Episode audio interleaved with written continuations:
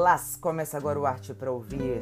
A bordo dessa nave, eu e você entramos toda semana em uma jornada. Uma jornada pelo universo incrível da arte. Ou oh, a arte. Quando a gente pensa em arte, de cara vem uma palavra na cabeça: criatividade. A criatividade é uma coisa meio preciosa, né? Cobiçada, idealizada. Parece que é um dom uma habilidade que se manifesta com potência em poucas pessoas. Mas a coisa não é bem assim. Primeiro, a gente precisa parar de associar a manifestação da criatividade somente à arte. Criatividade e arte são irmãs, claro, são quase uma só, mas não é só assim que dá para ver a criatividade se manifestando.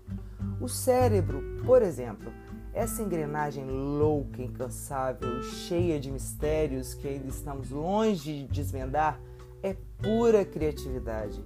Você, que carrega ele acima dos seus ombros, já pode se considerar criativo.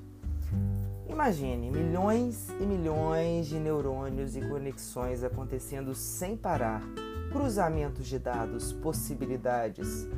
Todos os dias o cérebro junta memórias, conhecimento acumulado, emoções, estímulos que não param de chegar por todos os lados. Seleciona, filtra e cria, cria e cria. Esse movimento que ele faz nos diferencia, por exemplo, de um ratinho. Por quê? Por que será?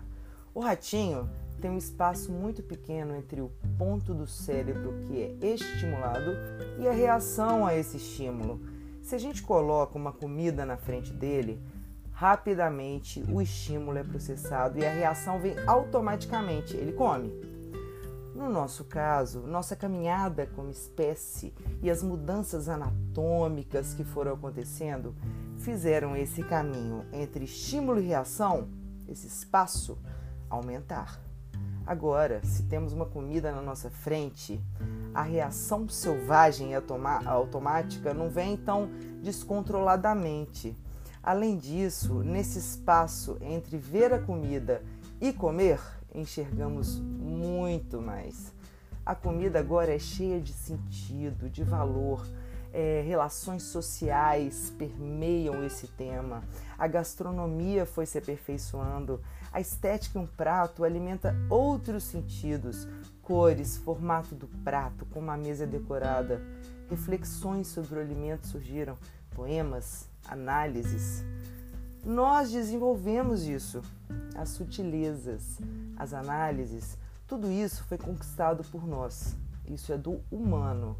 Desumanizar é impossível e agride uma condição criativa que temos. Quando sufocamos nosso potencial criativo, nos desconectamos desse brilho que nos faz ser únicos. Nos desconectamos, mas ele continua ali, em algum lugar Sim, muitas vezes é difícil ser um adulto no sistema que prefere um bando de gente apagada e que tenta sugar nossa espontaneidade e leveza, né? Como se crescer fosse sinônimo de rigidez, aspereza. Quantas vezes a gente ouviu alguém falar: "Eu não estou para brincadeira", como se brincar e trabalhar não funcionassem juntos. Mas brincadeira tem absolutamente tudo a ver com vida adulta e tudo a ver com criatividade. As maiores empresas do mundo que precisam criar sem parar têm espaços para quem trabalha lá jogar, rir, desenhar e também não fazer nada. O ócio é outro grande amigo da criatividade. Aquela criatividade que a gente precisa para melhorar nossa vida, nossas relações, para fazer um almoço inspirador, para produzir com mais interesse, com mais foco. Na vida adulta, brincar pode ser um esporte, uma gargalhada, um peso menor que você põe nas coisas, os movimentos do seu corpo, a dança, a música, os improvisos e sim, como não, a arte. Olhe o mundo, olhe por ângulos diferentes, aumente o seu repertório. O mundo está cheio de alimento para sua criatividade. Por isso, meu amigo, resista bravamente e coloque sua criatividade para brilhar. Meu amigo, minha amiga, não deixe esses equívocos de que há assim, ah, nessa área que eu trabalho não tem espaço para criar, ai, não dá para brincar, não tenho tempo para parar. Ah, o mundo é duro, eu preciso ter uma postura tal para conseguir ter respeito, status, dinheiro. Tudo bem. É capitalismo, esquema, tem que pagar conta, tem que dar conta, mas dá para fazer isso de outro jeito. E você vai achar o seu.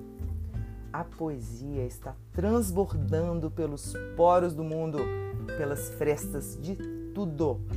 Beba dessa fonte e recrie-se quantas vezes quiser.